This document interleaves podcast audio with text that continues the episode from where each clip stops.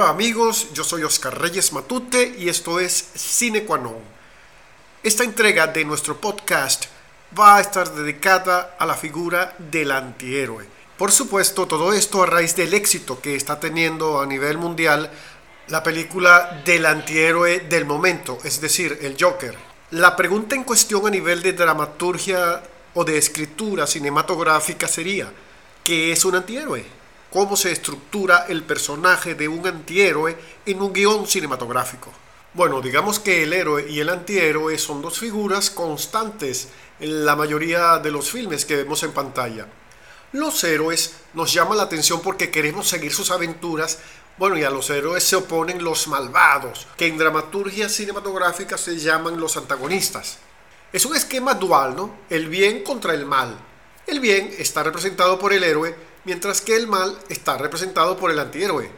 Los personajes de un filme, de un guion, tienen aventuras, realizan un viaje, digamos, de dos horas, bueno, eso dependiendo de la duración del filme. El héroe persigue un objetivo noble.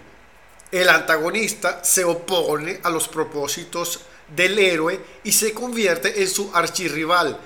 A veces un malo es protagonista y como tal también debe realizar un viaje muchas veces tratando de escapar de su propia maldad. Los dos tipos de personajes tienen un viaje similar, pero el resultado suele ser muy diferente. El héroe logra su misión, salva al mundo, salva a la muchacha, mientras que el antihéroe, que lucha por no sucumbir a la tentación del mal, es arrastrado por su destino trágico y se convierte en un ser maligno. Ok, les doy unos ejemplos. Ejemplos de un personaje tipo héroe, por supuesto, serían Luke Skywalker de la Guerra de las Galaxias, Kung Fu Panda, Spider-Man, Frodo en El Señor de los Anillos y Batman.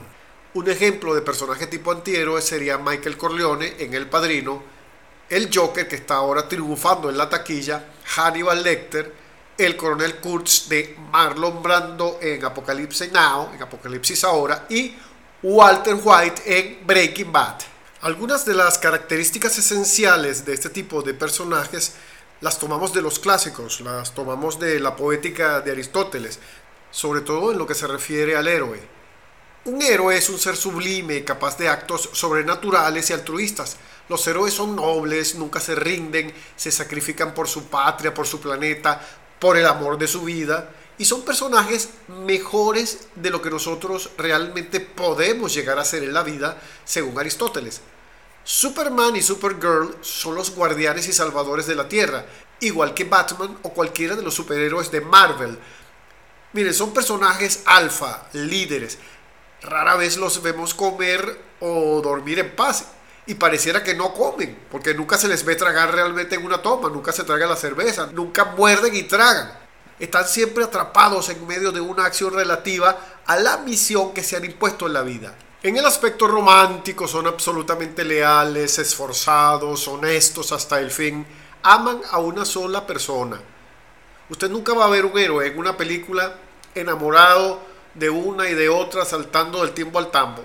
Ese sería más bien un personaje de comedia. Ellos aman para toda la vida y ni siquiera la muerte es capaz de acabar con ese amor.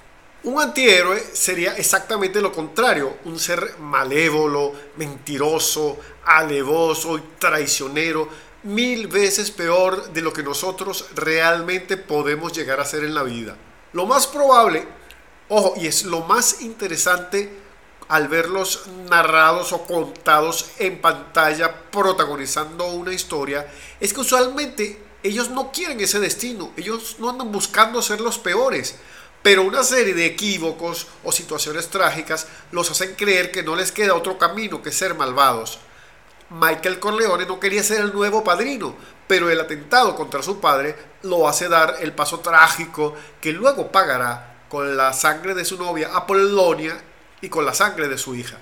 El Joker, por ejemplo, solo quería hacer reír a la gente y vivir dignamente de eso, pero es agredido por todos en la calle, en el bus, en el metro y opta trágicamente por ser el peor villano de Ciudad Gótica. ¿Cómo se estructuran ambos tipos de personajes? Bueno, se estructuran de una manera bastante parecida, pero con resultados diametralmente opuestos. Ambos parten de un mundo estable que súbitamente estalla. se desequilibra o es invadido. Se impone una misión, salvar el mundo, llevar un anillo hasta un volcán lejano, rescatar a la mujer amada o estudiar magia en una academia remota. Esto en el caso de los héroes. Si son antihéroes, están signados por la tragedia y todo lo que hacen con buena intención originalmente, mira, se les termina volviendo en contra y eso los lleva a la amargura, a la rendición.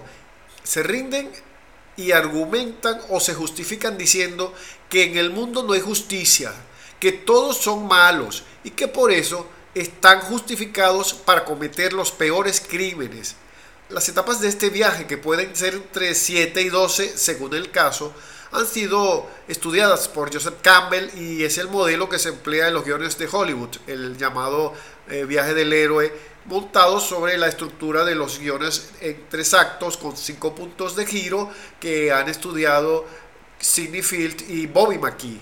Obviamente el personaje del Joker, que es el antihéroe más famoso en estos momentos, se ha construido a partir de esta estructuración, a partir de esta caracterización, a partir de este arquetipo.